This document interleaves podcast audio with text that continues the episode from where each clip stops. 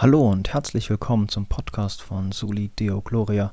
Mein Name ist Philipp und ich freue mich, dass du eingeschaltet hast. Gott ist heilig. Diese Aussage hast du bestimmt schon oft gehört und auch schon in der Bibel darüber gelesen. Gott hat ja verschiedene Eigenschaften.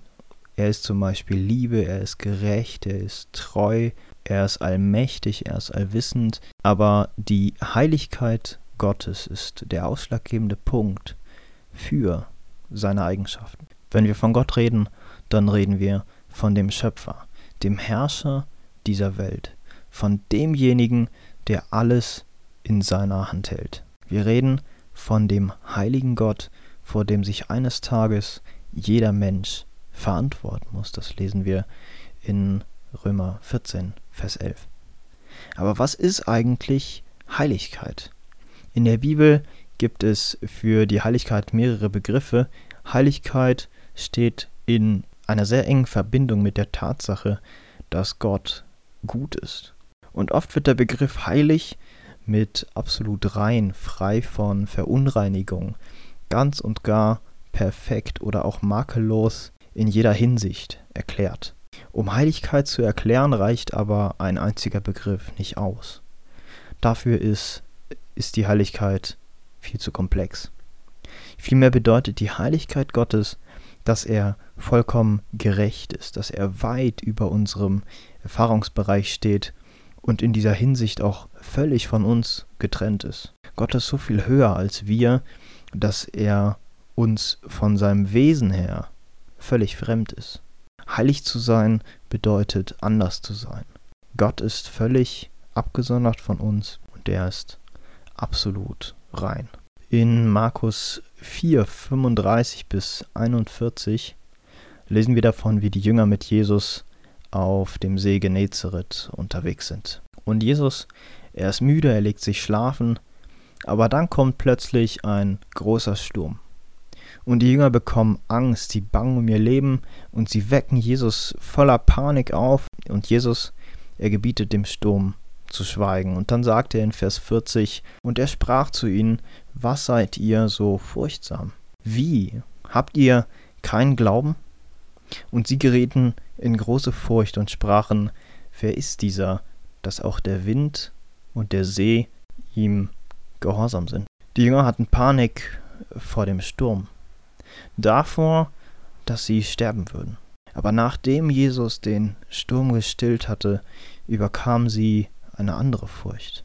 Obwohl sie jetzt eigentlich ruhig und glücklich sein müssten, fürchteten sie sich umso mehr. Sie fürchteten sich vor der Heiligkeit Gottes. Sie haben erkannt, wer da vor ihnen steht, dass Jesus nicht einfach nur ihr Lehrmeister war, dass Jesus nicht einfach nur ein, ein, ein Gelehrter war, dem sie nachfolgen und der ihnen gute Sachen beibringt. Nein, Sie stehen vor Jesus, dem absolut heiligen Gott. Und hier bekommen wir einen Eindruck, wie gegensätzlich die Heiligkeit Gottes zu uns Menschen ist.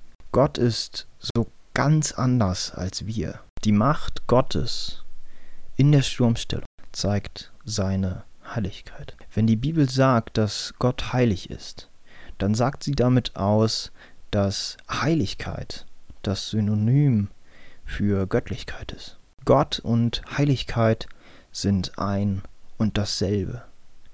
Gottes Liebe ist heilige Liebe. Seine Gerechtigkeit ist heilige Gerechtigkeit. Seine Barmherzigkeit ist heilige Barmherzigkeit.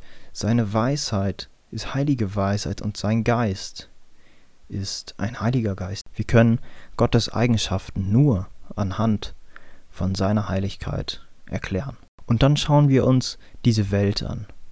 Nichts in der Welt ist in sich selbst heilig. Nur Gott kann etwas heilig machen. Nur er allein kann heiligen. Daran erinnert zu werden, dass wir Menschen Geschöpfe sind, das ist nicht immer angenehm. Und es ist schwer, die Lüge Satans aus unseren Gedanken zu verdrängen, ihr werdet wie Gott sein. Wir erinnern uns an 1. Mose 3, Vers 5, wo der Satan Adam und Eva verführt. Und jeder Mensch wäre gern unfehlbar unsterblich und unbezwingbar, aber wir sind es nicht. Wir sind das totale Gegenteil.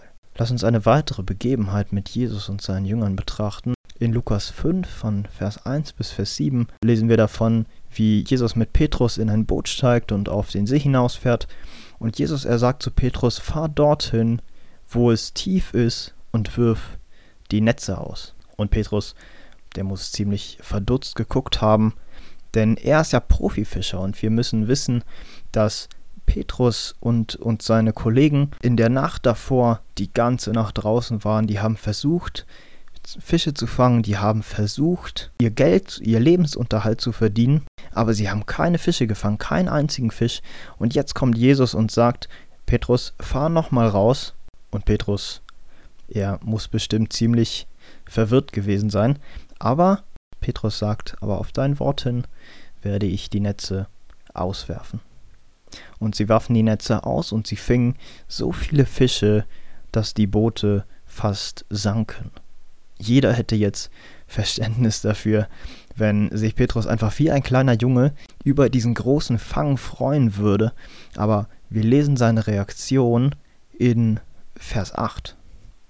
Als Simon Petrus das sah, fiel er Jesus zu Füßen und sagte, Geh weg von mir, Herr, denn ich bin ein sündiger Mensch.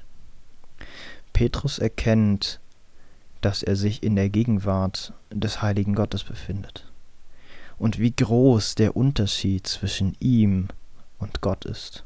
Diese Erkenntnis, die Petrus machen durfte, hat ihm die Augen geöffnet und ihm gezeigt, wie groß, wie mächtig und heilig Gott ist. Wenn ich auf mich schaue und dann auf Gott, sehe ich das totale Gegenteil. Er ist absolut heilig, ich bin es absolut nicht. Aber dieser heilige Gott, er erbarmt sich über sündige Menschen, und so sind wir als Christen begnadigte Sünder. Gott hat uns abgesondert und zur Reinheit berufen. Wir sind nicht aus uns heraus heilig, sondern Gott heiligt uns. In Römer 12 von Vers 1 bis Vers 2 steht, Ich bitte euch nun, liebe Brüder und Schwestern, bei der Barmherzigkeit Gottes bringt euren Leib dar, als ein lebendiges, heiliges, Gott wohlgefälliges Opfer, dies sei euer vernünftiger Gottesdienst. Und fügt euch nicht ins Schema dieser Welt ein, sondern verwandelt euch durch die Erneuerung eures Sinnes, dass ihr zu prüfen vermögt, was der Wille Gottes ist, das Gute und Wohlgefällige und Vollkommene. Hier werden die Christen aufgerufen, ihr Leben, also quasi sich selbst, Gott als Opfer darzubringen. Sie sollen sich absondern von der Welt und für Gott leben.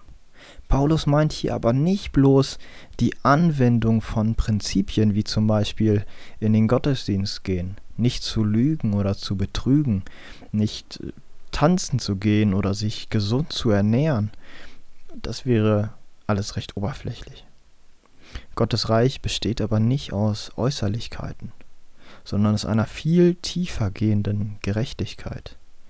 Was dieser Text tatsächlich sagen will, ist, lasst euch umgestalten oder auch lasst euch verwandeln durch die Erneuerung eures Geistes. Und diese Verwandlung geschieht durch tiefgründige Belehrung, durch das Studieren der Bibel. Unser Denken und unsere Ausrichtung muss sich auf etwas Höheres konzentrieren, nämlich alleine zur Ehre Gottes zu leben. Um unser Denken auf Gott auszurichten, müssen wir lernen, wie Jesus zu denken. Wir brauchen den Sinn Christi, das lesen wir in 1. Korinther 2, Vers 16. Wir müssen das als wertvoll betrachten, was ihm wertvoll ist, und das verabscheuen, was er verabscheut. Und dies gelingt uns nur, indem wir uns belehren lassen, also indem wir Predigten hören, indem wir Bibelstunden besuchen, indem wir Gemeinschaft pflegen mit anderen Christen oder auch indem wir Seminare besuchen, Vorträge besuchen oder am besten durch das Theologiestudium. Wir müssen also die Bibel lesen und auch lernen, ihre Zusammenhänge zu verstehen, die Bibel tatsächlich als ein Buch zu sehen. Und das erfordert von uns viel Zeit, viel Geduld, viel Lernbereitschaft. Wir bringen Opfer. Und es ist nicht immer einfach.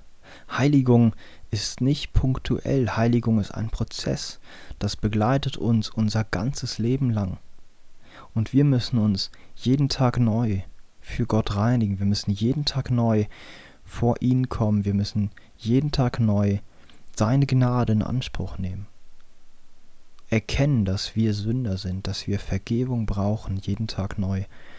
Und das macht Heiligung aus. Wir sind Heilige. Wir sind gerechtfertigt durch den Tod von Jesus am Kreuz.